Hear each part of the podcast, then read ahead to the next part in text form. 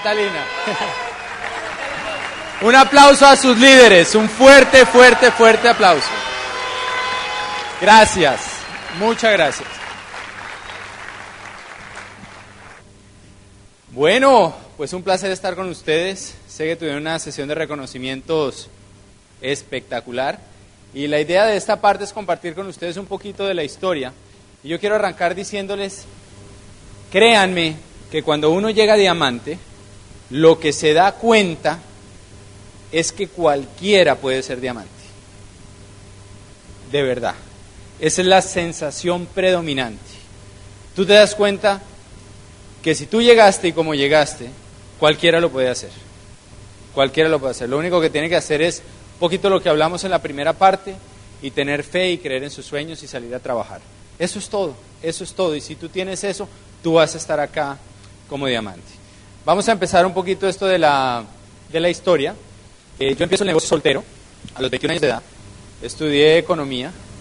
Eh, tenía el sueño frustrado. Entonces, estoy trabajando, tengo un par de empleos durante la carrera universitaria y entro a trabajar en un banco.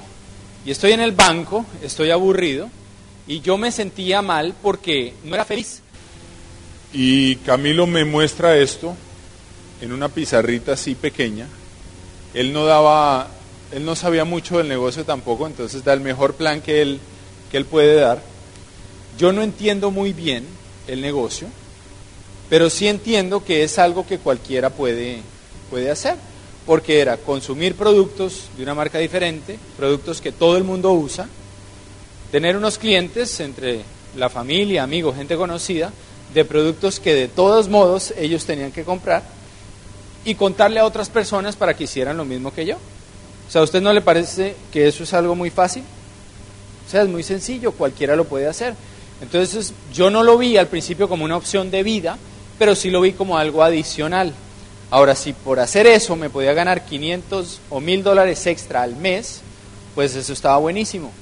Porque a los 21 años yo ya tenía deudas. ¿sí? Yo sé que aquí no pasa en República Dominicana, pero allá uno empieza a tener deudas desde que está bien jovencito. Sí, había comprado un auto y se lo debía todo a la, al banco y tenía deuda de tarjeta de crédito. Entonces yo dije, pues por hacer eso, me van a dar un dinerito extra para pagar la tarjeta y mis deudas, eso está buenísimo. Y por eso empecé. Era alguien que no servía para este negocio. ¿Ustedes alguna vez le han dado el plan a alguien que esa persona les dice, yo no sirvo para eso? ¿Sí? Yo no soy ese tipo de persona que hace ese, ese negocio. Yo era ese. Y saben que tenía razón. Quien yo era no servía para este negocio porque era una persona, mire, yo, era, yo soy, mi mentalidad, yo no, mi mente es muy matemática, yo soy economista, me la pasaba todo el día analizando la economía mundial y viendo tasas de interés en un computador, ese era mi trabajo, ¿no? Y yo tenía que adivinar si la tasa de interés mañana iba a subir o a bajar, y le pasaba esa información al banco. No hablaba con nadie, ese es un trabajo así como medio científico, raro, ¿no? loco porque también tiene un poco de gurú por ahí que tienen que adivinar el futuro. O sea, es una cosa extrañísima. Nunca había comercializado nada, no era comercial, y yo no servía para este negocio. Entonces cuando Camilo me muestra el negocio, yo digo, me gusta el resultado, pero yo no sirvo para eso. Él me invita a una reunión que iba a ser Carlos Eduardo. En ese momento Carlos Eduardo era platino. Y entonces Carlos Eduardo, yo lo conozco y a mí me impactó. Él hablaba de sueños, él hablaba de metas, de salir adelante, de, comprometerse por un mejor futuro, de un montón de cosas que yo no había oído, porque los economistas de lo que oímos es de inflación, de evaluación, ¿no? de todo lo que termina en ion, incluido depresión. ¿no? De eso es de lo que oímos los, los economistas. Entonces a mí me impacta este señor y me entra algo que yo nunca había sentido, o desde que perdí el sueño de ser tenista no había sentido, que era como unas ganas de un mejor futuro, como que encontré nuevamente algo que me podía hacer los sueños realidad. Y entonces empiezo a hacer el negocio. Pasaron seis meses terribles, terribles porque yo no servía para esto, ¿sí? Porque yo no sabía tratar con gente. Yo era malísimo para tratar con gente. Tenía muchos problemas para que alguien se auspiciara y peor, si se auspiciaba, tenía muchos problemas para que se quedara en el negocio porque yo no lo sabía tratar. Les voy a contar algo, para, no para que jamás vayan a hacer esto, ¿ok? Eviten hacer esto. Cuando uno, ¿se acuerdan que la palabra no no funciona? Entonces, ¿qué hace uno cuando, en vez de decir no, cuando le toca decir no? Digan evite, evitar. Entonces, eviten hacer esto que les voy a, a contar. Es solamente para que se den cuenta de la bestia social que era Fernando Palacio. ¿Vale? Bestia social. Les voy a contar cómo yo acababa mis planes. Yo terminaba el plan así. Yo hacía la presentación y al final del plan cogía a los invitados y les decía, miren, en el mundo hay dos tipos de personas, los ignorantes y los estúpidos.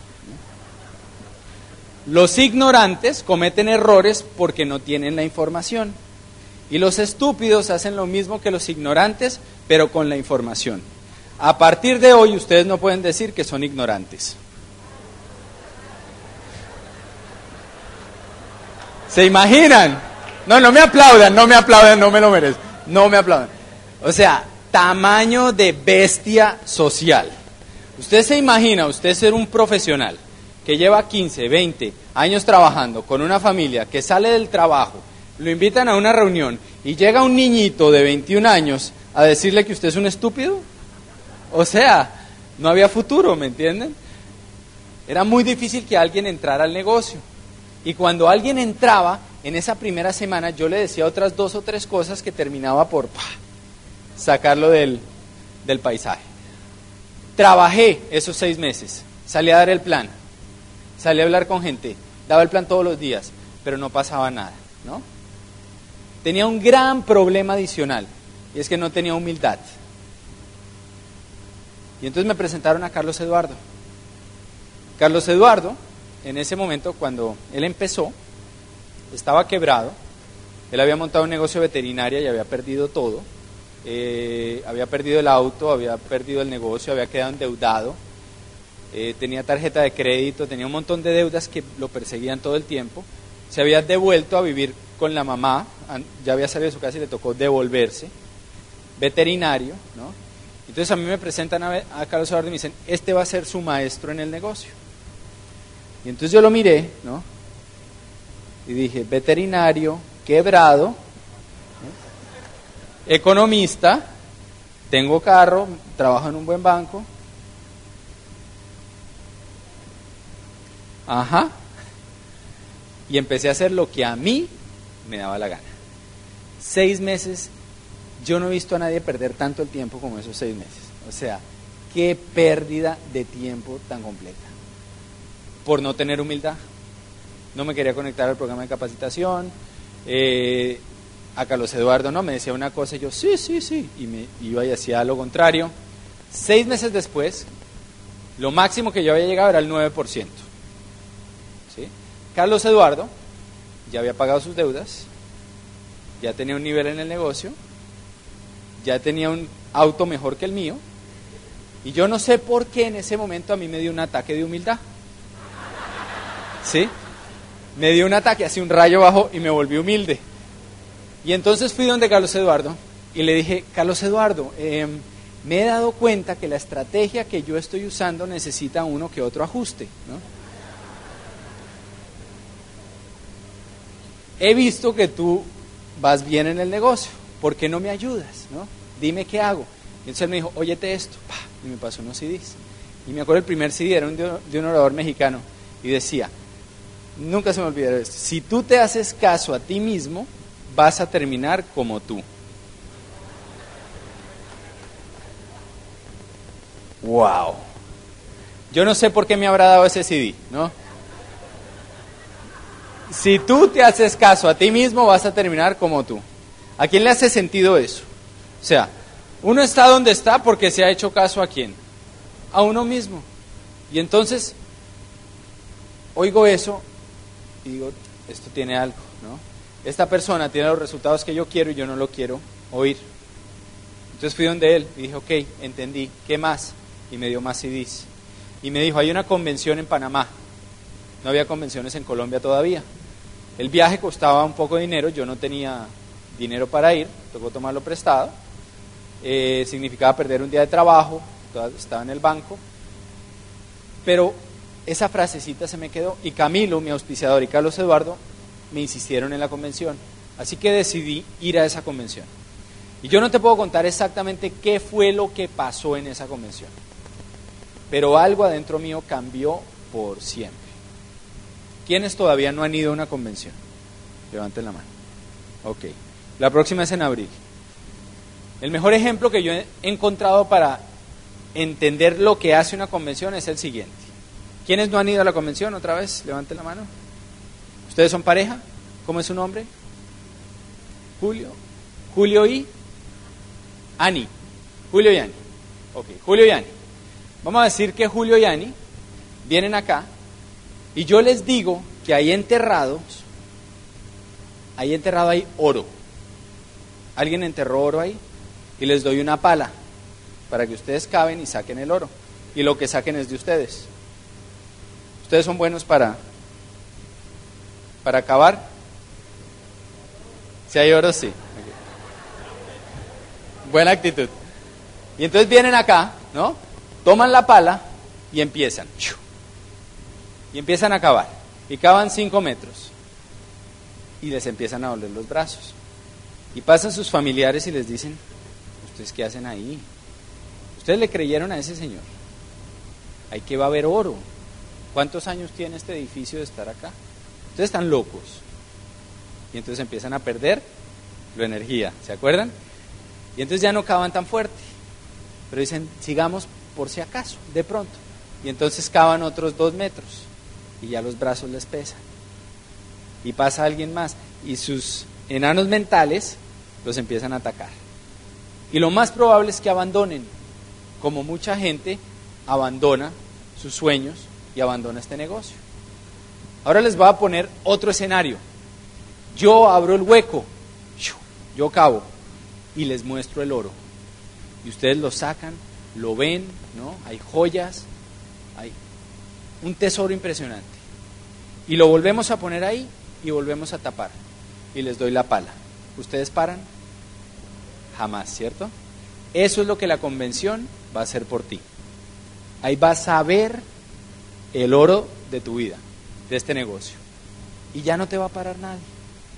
Y si sigues conectado a las convenciones, no te va a parar nadie. Eso es lo que hace la convención. Hace evidente que tú lo vas a, lograr. Entonces yo voy a esa convención y vuelvo otro ser humano. Vuelvo creyendo en mis sueños, vuelvo con humildad ¿no? a aprender de la gente que, que sabe de esto. Me siento con Carlos Eduardo, me hace mi primera asesoría, ponemos metas y él me dice, haz esto, oír un CD todos los días, leer todos los días, no te pierdas de ningún evento, mueve tus 300 puntos mínimo mensual y asiste a todos los eventos. Y, da el plan 15, 20 veces por mes. Haz eso consistentemente, sé un constructor y en tres meses tú puedes estar al 21%. Y yo empecé a hacer eso consistentemente. Llevaba seis meses, había llegado al 9%, pero tres meses después ya estaba allá es el 21% a lo que aquí es plata, ¿no? El 25%. Wow, ¿valió la pena ser humilde y hacer caso? Claro. ¿Valió la pena ir a la convención? Seguro, seguro. Eso fue en abril de 1997, ¿no? Hace ya unos buenos años. Y el negocio desde ahí siempre ha crecido. Después conocí a Cata, eso fue en el año 2000. Yo del año 97 que llegué a, inclusive llegué pues a, a Rubí, por ahí está, esto está apagado, espérame. Llegué a Rubí y como Rubí, me di una gran vida, porque era joven, ¿no? porque no tenía muchos gastos y la pasé buenísimo. Después eh, tuve un problemita ahí de salud. Para los interesados hay un CD que se llama La vida cambia la noche a la mañana, consíganlo. ¿No? Ahí hablo de eso y de otras cosas que no, no voy a repetir hoy. Pero llega un momento en mi vida en que yo siento que hace falta algo más. Y en ese momento Dios me mandó a Cata. Y si ella estuviera aquí ahorita, pues les contaría esa, esa parte. Nosotros fue amor a primera vista. Eh, nos conocimos y a las dos semanas dijimos que nos íbamos a casar. Realmente nos casamos cuatro meses después. Eh, cumplimos 10 años de casados en, en octubre pasado y ha sido la bendición más grande en mi vida. Ha sido una relación espectacular. Nos amamos cada día más profundamente, cada vez nos conocemos más, nos damos más, es algo espectacular. Y Cata al principio no quería hacer el negocio y ella no entendía por qué yo hacía esto. Eh, yo rara vez hablo de esto, pero Cata me dijo, esta mañana ella habló de esto y me dijo, cuéntales. Y miren, yo en mi vida tenía varias opciones.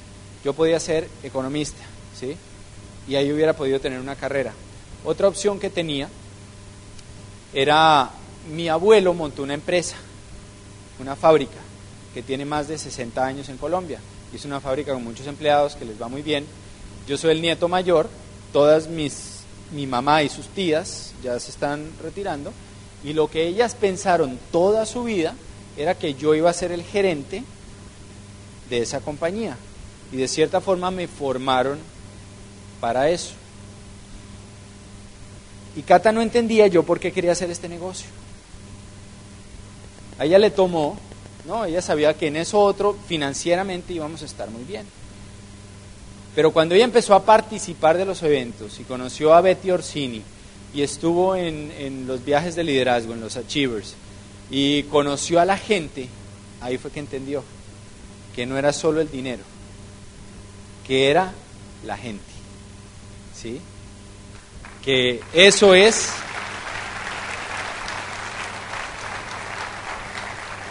lo que tiene este negocio.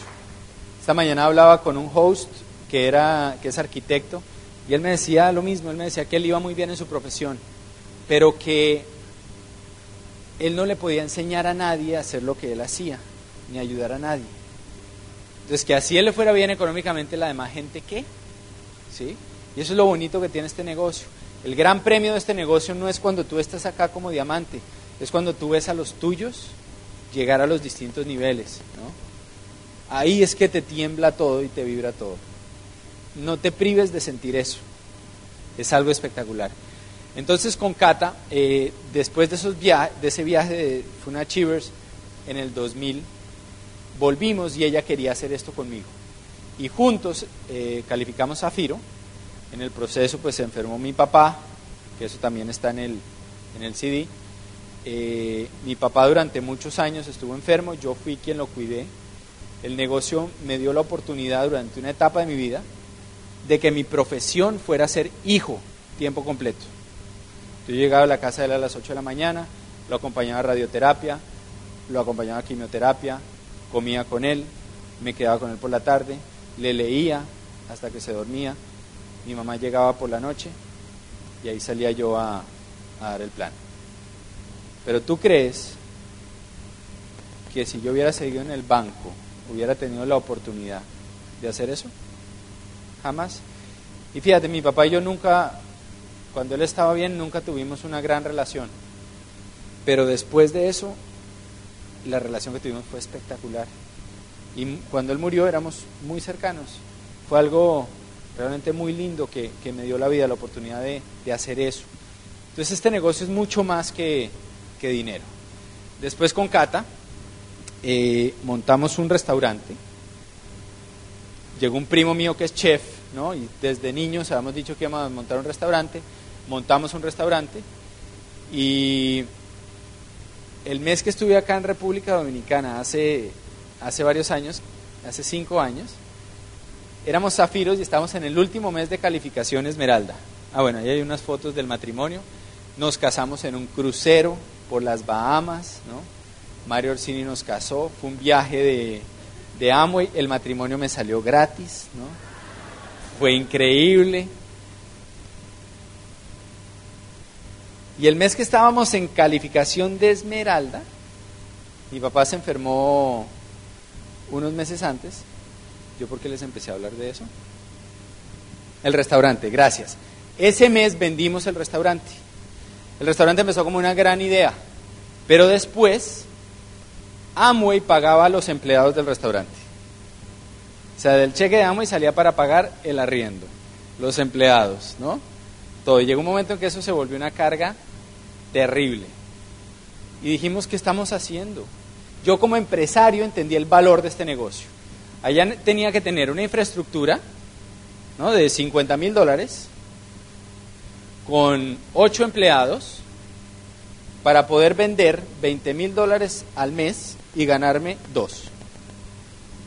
¿Sí? Más los dolores de cabeza de todo eso, impuestos, servicios, todo, todo eso. En este negocio, el mes que nos retiramos del restaurante, nuestro negocio estaba moviendo más de 100 mil dólares mensuales. Y no teníamos ni una secretaria. Entonces, ¿tú qué hubieras hecho? Entonces, los empresarios le dan valor a este negocio porque entienden eso, entienden el potencial y el costo tan bajo que es correr este negocio. Entonces calificamos Esmeralda y salimos del restaurante. Y desde ahí pues hemos tenido una, una vida espectacular. Esa es nuestra familia. Este es Mushu, el hijo mayor. Ya tiene la carita blanca, Katy, ya está así. Y este es el bebé, tiene ocho meses. Se llama Doctor. Y ahí estamos en, cuando vayan para Bogotá los, los llevo, en una casita de campo que compramos cerca a Bogotá. Y a veces nos vamos allá un miércoles, en la mañana, queda como una hora, y hay una laguna espectacular que ahora les voy a mostrar, y pescamos. Y estamos allá los, los cuatro, es, es increíble. Poder hacer eso un miércoles. ¿Qué haces tú normalmente un miércoles a las 10 de la mañana? No me digan, no me digan, no me digan. Ok. Les voy a contar sobre un viajecito que hicimos siendo esmeraldas. Siendo esmeraldas teníamos el sueño de ir a Asia. A mí siempre me ha encantado Asia, ¿sí? Y la comida, y me ha causado siempre mucha inquietud. Pero sobre todo queríamos ir porque en Asia nuestro negocio es muy grande. Eh, de, un momento, hace cuando nosotros fuimos, de los cinco países más grandes de Amway, cuatro eran asiáticos. El primero era China, segundo Estados Unidos, tercero Japón, cuarto Corea y quinto Tailandia. Y países como Corea y Tailandia no son tan grandes. Corea tiene, creo que tiene menos población que Colombia. El mercado americano, Estados Unidos, Puerto Rico y República Dominicana, Canadá, ¿cuánta gente tiene? 200 millones de, de personas, más, no sé. Te voy a contar la historia de Corea. Amoy entró a Corea a principios de los noventas. El primer día que abrió Corea se registraron 100.000 personas. El primer día. Dos meses después empezaron a salir comerciales en televisión, pagados por la competencia de Amway. Y los comerciales eran así, salía un, un acuario, ¿no?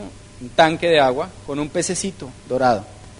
Y entonces salía una mano y vaciaba un tarro de LOC en el acuario. Y el pececito, la siguiente toma era el pececito muerto. Y una hora después salía el mismo comercial, pero con dish drops. Y después con SA8. Y después salió un aviso que decía, en Corea no queremos productos que matan nuestro medio ambiente. Imagínate. Un año después de que había abierto Corea, solamente quedaban 100 empresarios registrados. Amway le tocó contratar personal, gente, para que devolviera el dinero de todos los kits que la gente estaba devolviendo. Porque todo el mundo después de eso fue a devolver su, su kit y a pedir su dinero de, regreso. Y Amway le tocó contratar empleados para atender esa demanda. Y en ese momento, en Corea, solamente calificaba un platino. Eso era todo el mercado coreano. Un platino, se llamaba Leonard y Esther King. Y ellos duraron así unos años. Amway emprende una batalla legal, la gana, la competencia ahora tiene que sacar comerciales diciendo que los productos de Amway cuidan el planeta y, y respaldándolos. Y se empieza a limpiar el nombre. Y este platino que se quedó en el negocio hoy es embajador Corona Fundador y tiene 700 diamantes en su organización. 700 diamantes.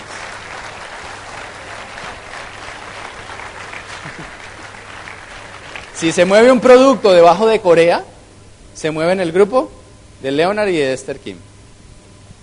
Se quedaron, se quedaron y ganaron la batalla. Cuando tú llegas a Asia es impresionante, porque la penetración de Amway es muy grande. Malasia es un país que tiene 22 millones de personas y hay seis embajadores corona fundados.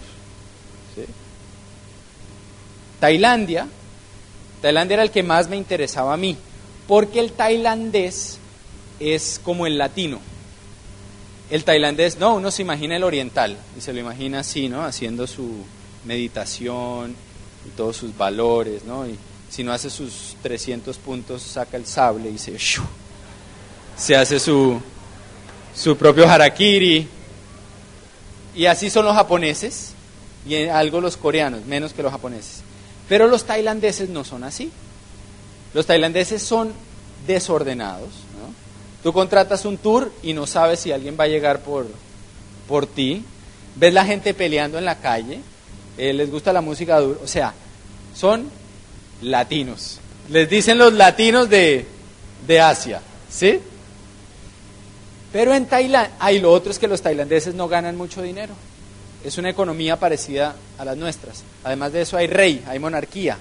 Y entonces pues hay mucha más, se ve mucha más pobreza, inclusive que acá. Entonces yo quería ir a Tailandia, porque en Tailandia cuando nosotros fuimos era un país más o menos del tamaño de Colombia y había 300 diamantes. Entonces yo quería ir a ver por qué, qué, es, lo que, qué es lo que hacen. Entonces hicimos un viaje que primero fuimos a Hong Kong, son como 16 horas desde Los Ángeles, después fuimos a Singapur, después fuimos a Malasia, fuimos a una islita, Koh Samui, en Tailandia, después fuimos a la capital de Tailandia y a Camboya. Y en Bangkok, en la capital, fuimos a Amway a ver cómo era todo. Y es impresionante estar allá. El día que llegamos, llegamos a Hong Kong, eh, salimos a caminar por una de las calles donde hay mercados ¿no? que venden de todo bien conocidas en Hong Kong.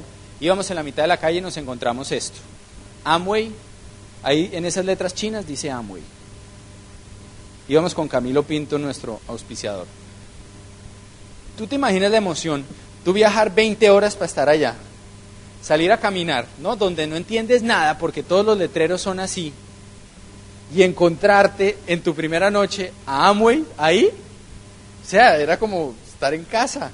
Y estaban saliendo los empleados, que ya era de noche, y entonces hablamos con ellos un momento, eh, ahí en lo, que nos entendimos, y fue, fue espectacular. Y te vas a encontrar a Amway en todas partes. Encuentras avisos en la, en la calle. Ayer que veníamos del aeropuerto vi que un aviso por ahí de la doble X, ¿no? De Neutralite. Eso no lo tenemos en Colombia. Allá en Asia eso es normal, tú lo ves por todas partes.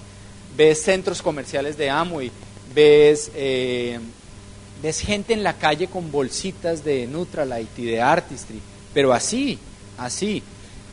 Estuvimos en el Gran Palacio, que esto es en, Bangkok, en Tailandia, y allá nos encontramos a este tailandecito y miren lo que tenía en las manos.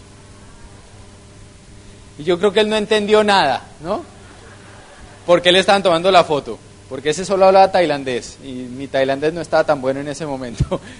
Ahora está peor. Y, y le tomaban la foto con la bolsita y así no veía gente. Llegabas al hotel y el botones estaba en Amway nos subimos a un taxi, allá para ir a, a un sitio, a ti te toca ir al hotel, decirle al conserje dónde quieres ir, él te lo apunta en letras tailandesas y tú le das ese papelito al taxista. Y entonces llegamos, hicimos eso, llegamos donde el taxista, le doy el papelito y lo ve y dice, Amway. ¿No? Y nosotros, entonces dice, 18%, era 18%, ¿no? en el negocio. Y entonces, claro, nos llevó a Amway al, centro principal. Esto es lo que tú ves en las calles, ¿no? Avisos eh, por todas partes. Nos llevó a este centro, que era un centro comercial realmente gigante. Miren la entrada de, de esto. Espectacular. Y venden de todo allá, ya es tan grande el mercado que venden lechuga, cebolla, tomates, todo esto dentro de Amway, ¿sí? arroz, salsa soya, porque ha crecido mucho el mercado. Todo a puntos, todo a puntos, todo a puntos.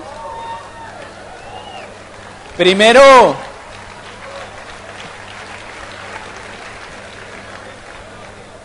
primero creció el mercado, primero creció la red y después vinieron todos estos productos. Y en, las, en el segundo piso, ven estas escaleritas que hay acá, uno subía y aquí en el segundo piso había esto, había una pared donde salían, ¿ves esas foticas pequeñitas? Esos eran los diamantes. Cuando tú ya hacías doble diamante, entonces te daban una foto completa. Y si hacías embajador corona, le ponían marco a tu foto. Ya era un marco bien bonito. Miren eso. Estos eran todos los diamantes. 300 diamantes. Eran paredes y paredes y paredes y paredes de diamantes. Y estábamos ahí viendo eso, ¿no? Así, con la boca en el piso. Y vimos que en una sala estaban tomando fotos. Vimos algo debe estar pasando ahí. Y entonces fuimos a ver, imagínense, estaban tomando las fotos para la revista de los nuevos doble diamantes en, en adelante. Solamente, ¿no? En adelante. Y entonces eh, nos tomamos una foto. Este muchacho había pasado de, de, diamante ejecutivo a doble diamante, tenía 28 años de, de edad. Esta señora era nueva doble diamante fundador, la de la foto. Y en la última, pídanle a sus diamantes, si no lo han visto, pídanle un libro que nos regalaron en Club de Diamantes de los 50 años de Amway. Y en ese libro salen los diamantes de todo el mundo. Y ahí vi que esta señora ya era triple fundador ahora, ¿no? Y hacía el negocio sola. Y ella era la única que hablaba un poquito de, de inglés. Entonces con ella fue con la única que pudimos conversar un poco, con nadie más. Y entonces nos vio ahí, ¿no? Y allá, los raros allá son, es uno, ¿sí? No son los que son así. Allá el raro es uno. Entonces estamos ahí y ella nos vio y se quedó mirando. Entonces se acercó, nosotros, ¡ay! Y hablaba inglés. Entonces nos dijo, ¿y ustedes de dónde son? ¿No? Nosotros de Colombia. Dijo, Colombia. Y entonces nos dice, África. ¿Cómo le explico a esta tailandesita dónde queda Colombia? ¿no? Y entonces empiezo yo. Shakira.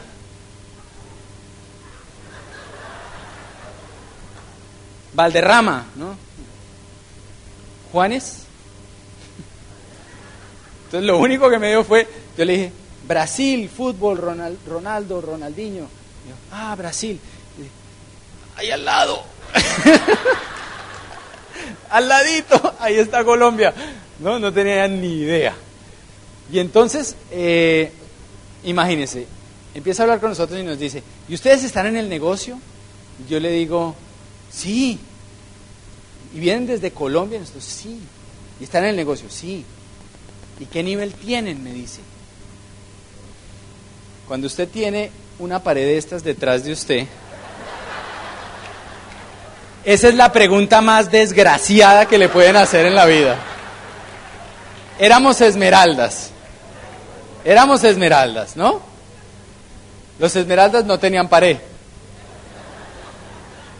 Y entonces la miro yo y le digo, mm, esmeraldas. Dice, ah, ¿y cuánto tiempo llevan en el negocio? Yo le digo, acabamos de empezar, o sea, yo firmé el kit ayer, le dije, o sea, increíble, o sea, le voló a uno la tapa de los, de los sesos. Y entonces estoy hablando con ella y le digo, ¿por qué el negocio en Tailandia es tan grande? Era el quinto país a nivel mundial en ese momento. ¿Por qué es tan grande Tailandia? Y entonces me dice lo siguiente, me dice, en Tailandia eh, pasa algo muy especial y por eso Tailandia es tan grande. Tailandia es privilegiado para Amway, porque en Tailandia la gente gana muy mal, los empleos son muy malos. Entonces a un empleado le pagan 200 dólares mensuales por trabajar, o 250 por trabajar todo el mes. Entonces la gente prefiere hacerse platino que ser empleado. Por eso Tailandia es un mercado tan especial.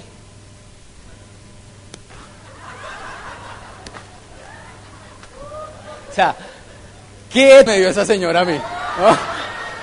Dios mío. En Colombia es una... Sí, una golpiza. Pero esa señora acabó conmigo, ¿no? ¡Wow! O sea, yo dije, es igualito a Colombia, es igualito a nuestros países. Este negocio es la mejor oportunidad del mundo en nuestros países. Lo único que tenemos que hacer es crecer lo suficiente para que todo el mundo allá afuera crea en el negocio. Porque la gente no hace este negocio porque no quiera, lo hace porque no cree. Entonces llega diamante, llega diamante. Las reuniones de diamante allá en esos países son así. Y llega un momento en que todo el mundo tiene un vecino que está en Amway y que es exitoso en Amway. Entonces, ¿tú crees que esa persona quiere ser empleado? En Malasia, una de tres familias está en el negocio. O sea, nos falta todo por hacer, ¿me entiendes? Y ven, te muestro más, más fotos. Este era triple diamante, mira la, la foto. Este era el embajador Corona fundador, el que está acá. Ven, ya le ponen marquito de a la foto. Y te voy a mostrar unas que a mí me impactaron. Ejecutivo diamante. Mira este muchachito que está acá. Te lo voy a mostrar grande. 21 años de edad, diamante ejecutivo. Diamante, este era diamante 22 años y este también era diamante 24 años, ¿no?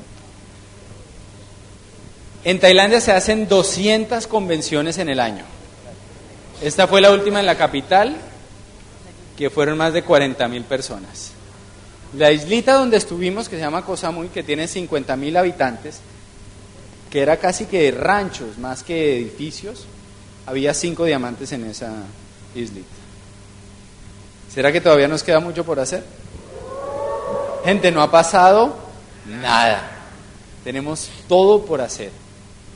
Y ahora Amway tiene sus ojos puestos en nosotros, ¿no? En los latinos del mundo. Y están haciendo todo para que crezcamos muchísimo. Pero tenemos que tener la visión de lo que va a ser esto.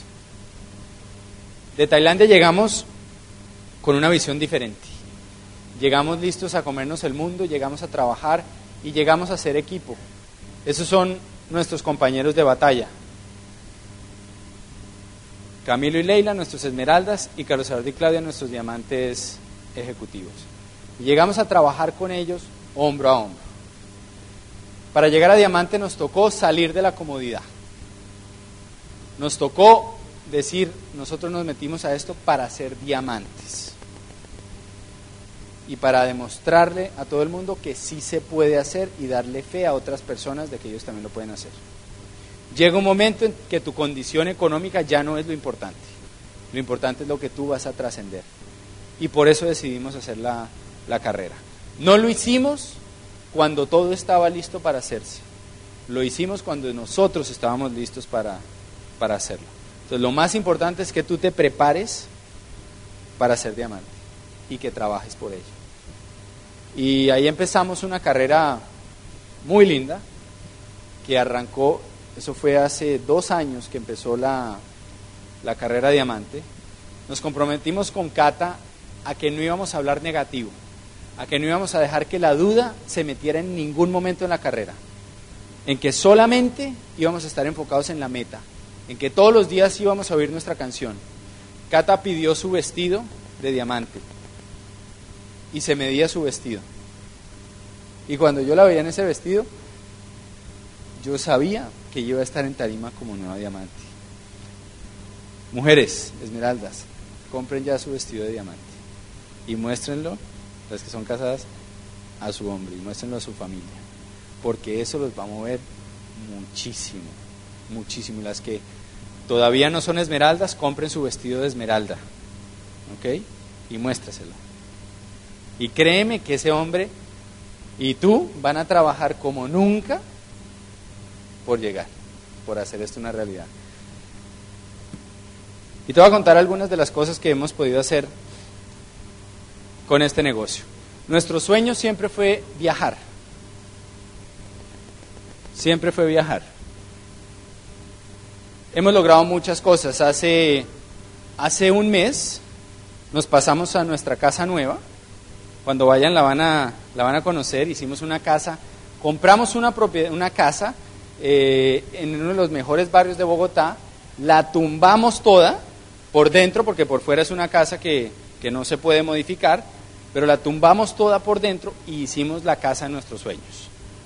Una casa espectacular con la cocina que habíamos soñado por tantos años, con el jacuzzi, con todo lo que siempre, lo que siempre quisimos. Hemos podido ayudar a nuestra familia. La mamá de Cata murió hace dos meses y ella tuvo una enfermedad durante varios años. Eh, su muerte fue un shock porque ella no murió de la enfermedad, ella tenía Parkinson, pero de eso pues no se muere nadie, hay gente que vive toda la vida con eso. Eh, murió de, también de un cáncer que le llegó repentinamente y se la llevó en un mes.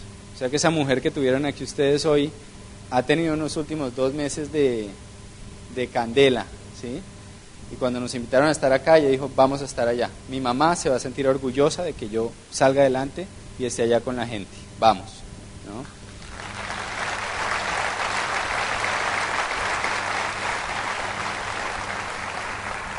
Y a mi suegra le pudimos pagar todos los tratamientos, la llevamos a, cosas alternativas, eh, a investigación, un montón de cosas para Parkinson que, que había. Y le pudimos pagar todo eso. Y de la salud de mi suegra nos ocupamos hace ya varios años. Y hemos podido a nuestras sobrinas, les abrimos un fondo y ya su universidad, ellas tienen 5 y 7 años, pero ya su universidad está paga, ellas ya no tienen que preocuparse por eso. O sea, hemos podido ayudar a nuestra familia y a la gente que queremos. Hemos podido materializar nuestros sueños, pero nuestro sueño, lo que a nosotros siempre nos gustó, fue viajar. Y estos son algunos de los viajes que hemos hecho con Amway. Estuvimos, por ejemplo, en Nutralite, en California, viendo dónde empezó todo. Este es el viaje que les conté donde están los témpanos de hielo, en Calafate, en Argentina. Y este es un lugar donde tú llegas, después de caminar por un bosque, el catamarán llega hasta un sitio, tú te bajas, caminas por el bosque, llegas ahí y te encuentras con esto, que es un lago donde desembocan tres glaciares y sueltan témpanos de hielo. Y es como una piscina enorme de marshmallows gigantes. Y te dicen que lleves un buen vinito y unos quesos y unos jamones y te haces ahí en el borde y haces un picnic delicioso, ¿no? me acuerdo estar allá y decir con Cata, ve mi amor, ¿sabes a quién no veo por ahí? A la señora esa de Bucaramanga que me hizo ir allá 10 horas. Y al que me dijo que no y al que se rajó tampoco están por acá. Pues sí fuimos con algunos socios y amigos del negocio que creyeron en sus sueños como ustedes.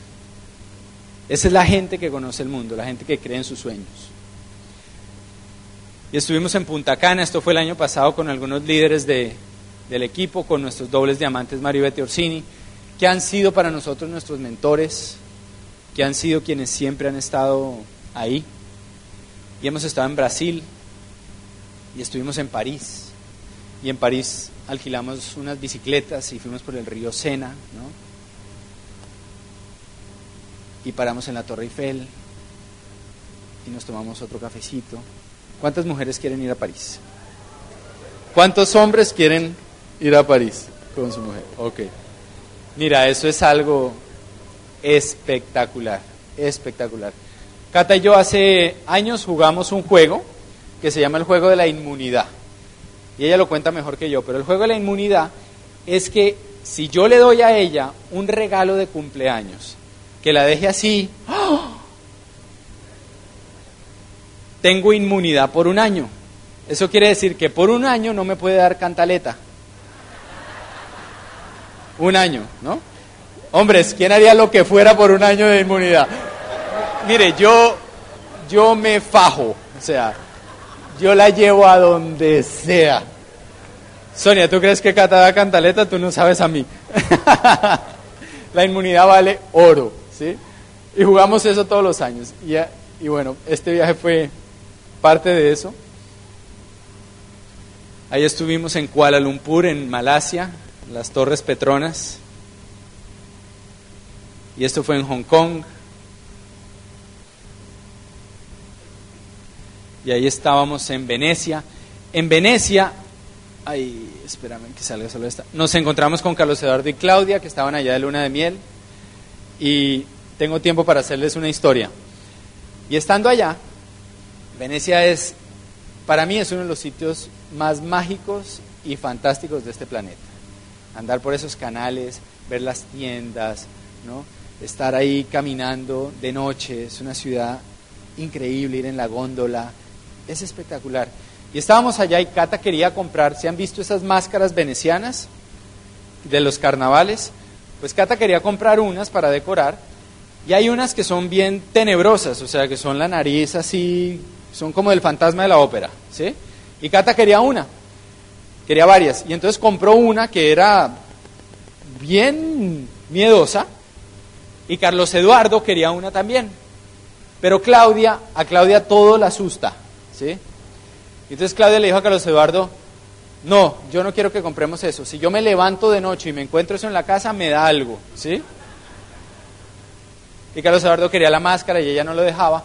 Y estuvimos con ellos hasta las 3 de la mañana caminando y tomando vino por Venecia en distintos cafés, pasándole espectacular. Y quedarse en la isla en Venecia es difícil, porque no hay, no hay, es, no hay muchos sitios donde, donde hacerlo. Pero Cata había investigado y encontró un sitio que era un convento antiguo, donde las habitaciones en verano las, pues las prestaban cuando no estaban ahí y las decoraban como hotel y era espectacular. Y ella consiguió eso.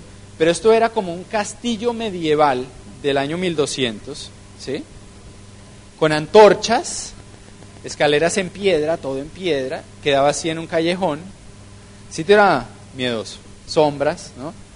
Y llegamos como a las 3 de la mañana, nosotros subimos a la habitación, las maletas se dejaban abajo y entonces Carlos Eduardo y Claudia se demoraron sacando algo. Nosotros subimos y estando arriba vimos la máscara y adivinen qué dijimos. Hmm. Vamos a asustar a Claudia. Y entonces me pongo yo una, una sábana encima y la máscara y me paro así en la puerta, listo para abrir cuando los oyera venir. Y estoy así yo y de pronto por fin oigo unos pasos y sale el fantasma del convento a las 3 de la mañana. ¿Y saben qué? No eran ellos. Eran tres niñas, como de 20, 21 años, universitarias, ¿no? Dos de las tres salieron corriendo, se metieron al baño y cerraron. Y la tercera quedó en la mitad del corredor así.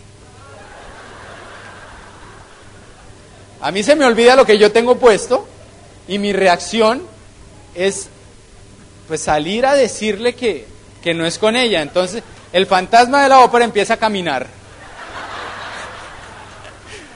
Y esta niña hizo así, o sea, estaba así.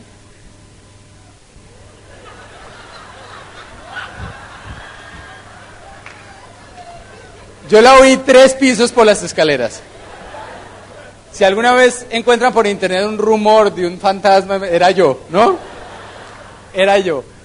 Me devuelvo yo a la habitación y claro, Cata se dio cuenta de todo, está en el piso atacada de la risa. Yo también no podemos ni hablar. Cuando subieron Carlos Eduardo y Claudia, no les pudimos ni contar lo que había pasado. Como media hora después les contamos y nos dieron las 5 de la mañana en Venecia. No sé si les ha pasado que están con amigos y se ríen de algo y después no pueden parar. Y ya con la luz apagada y de pronto uno de los cuatro empieza a reírse y otra vez todos. Las 5 de la mañana. Pero sabes que al otro día no había que madrugar porque no había un empleo.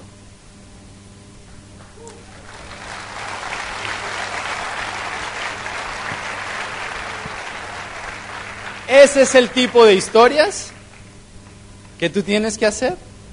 Y lo puedes hacer con este negocio. Y estuvimos en Camboya, en Angkor Wat. Este es un templo majestuoso. Imagínense que este templo y, muchos que alrededor se los había comido la selva. Habían desaparecido de la, de la faz de la tierra. Y un día un francés, por el 1900 algo, pasó en un avión y vio una cúpula de algo y dijo, ahí hay algo. Y se metió y redescubrió esta, esta gran ciudad y es una de las maravillas del mundo. Y está lleno de monjes budistas de anaranjado, ¿no? Y nos pasó algo también buenísimo, fuimos con Camilo y fuimos a tomarle una fotico al, al monje, entonces llegamos así todos tímidos, ¿no? Uno hacia así, y entonces le decimos que si la foto, y él nos dice, sí, sí, la foto. Y entonces saca él una cámara de su túnica y nos toma una foto.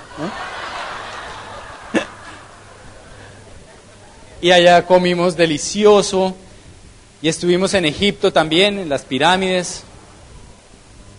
¿A ti te han dicho que el negocio es una pirámide? Hay que ir a Egipto para ver cómo es que son de verdad las, las pirámides. Y esto es en la casa que les digo de campo que, que compramos. Esto era un miércoles a las 10 de la mañana. Con Mushu, mi hijo mayor, pescando. ¿Cómo sería la vida de tus sueños si tiempo y dinero no fueran un problema? Vale la pena pensar en eso. Ese es el futuro que te espera si crees en él. Esto fue en Hawái. Mira, los que van para Hawái este año, que están corriendo por eso.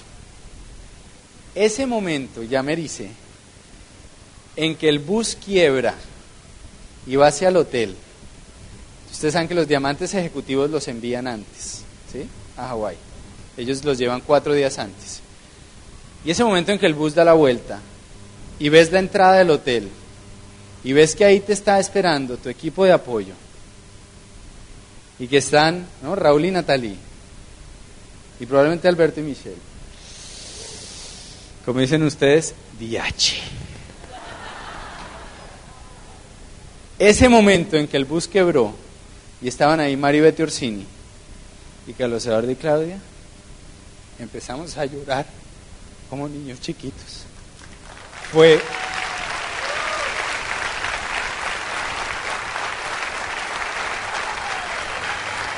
Fue espectacular, espectacular. Y ese abrazo de, de, bienvenida. Y fuimos a montar en helicóptero. Allá te dicen si quieres montar en helicóptero, jugar golf, o ir a ver las ballenas. También fuimos a ver las, las ballenas. O si quieres montar en rally. O sea, hay un montón de actividades espectaculares. O si quieres ir al spa. Y ahí estamos, en Hawái. ¿Y qué es lo mejor de Hawái? Lo mejor de Hawái es cuando estás en la playa y estás con tu... En este, aquí saltan las ballenas, ahí enfrentico del hotel de, de Maui. Y estás ahí con tu pareja o con tu equipo de apoyo y se miran y dicen, lo hicimos, lo hicimos, hicimos lo que dijimos que íbamos a hacer. Ese momento es lo mejor de Hawái. Lo que tú sientes, difícilmente lo vas a sentir de otra forma. Este año nos fuimos con nuestros dobles diamantes y con Melvin y Maritere Salas, unos amigos diamantes de Costa Rica, y estuvimos por Grecia. Ese fue nuestro premio de diamante.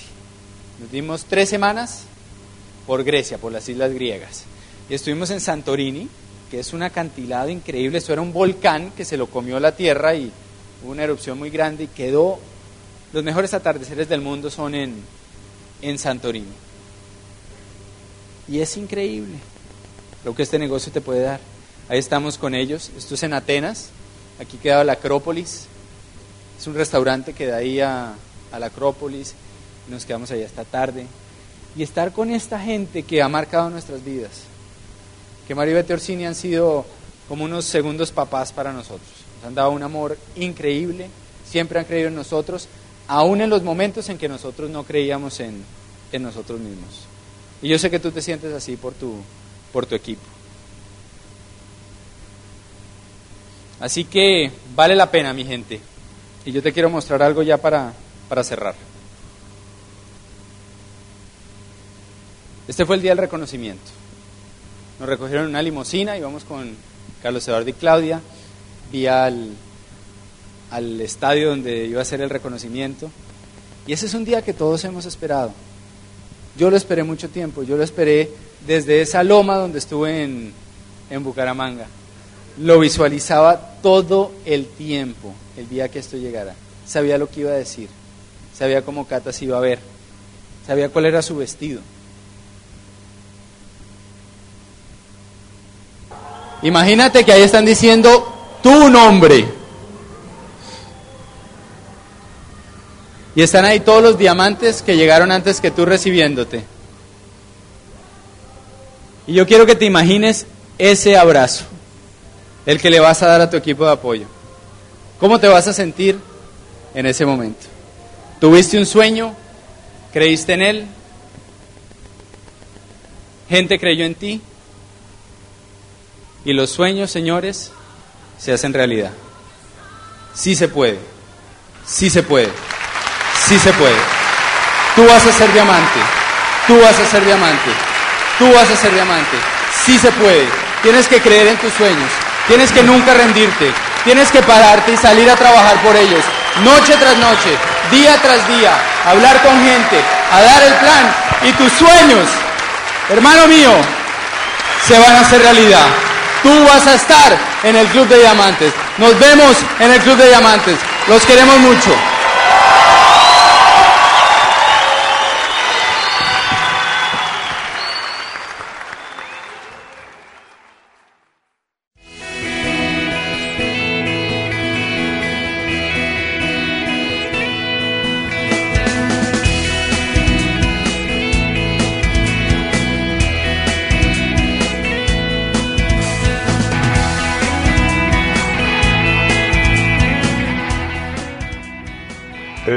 Es propiedad con derechos de autor de Infinity Incorporated.